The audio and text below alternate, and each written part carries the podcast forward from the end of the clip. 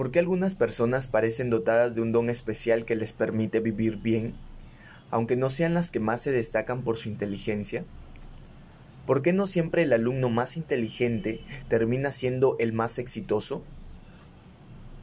¿Por qué unos son más capaces que otros para enfrentar contratiempos, superar obstáculos y ver las dificultades bajo una óptica distinta?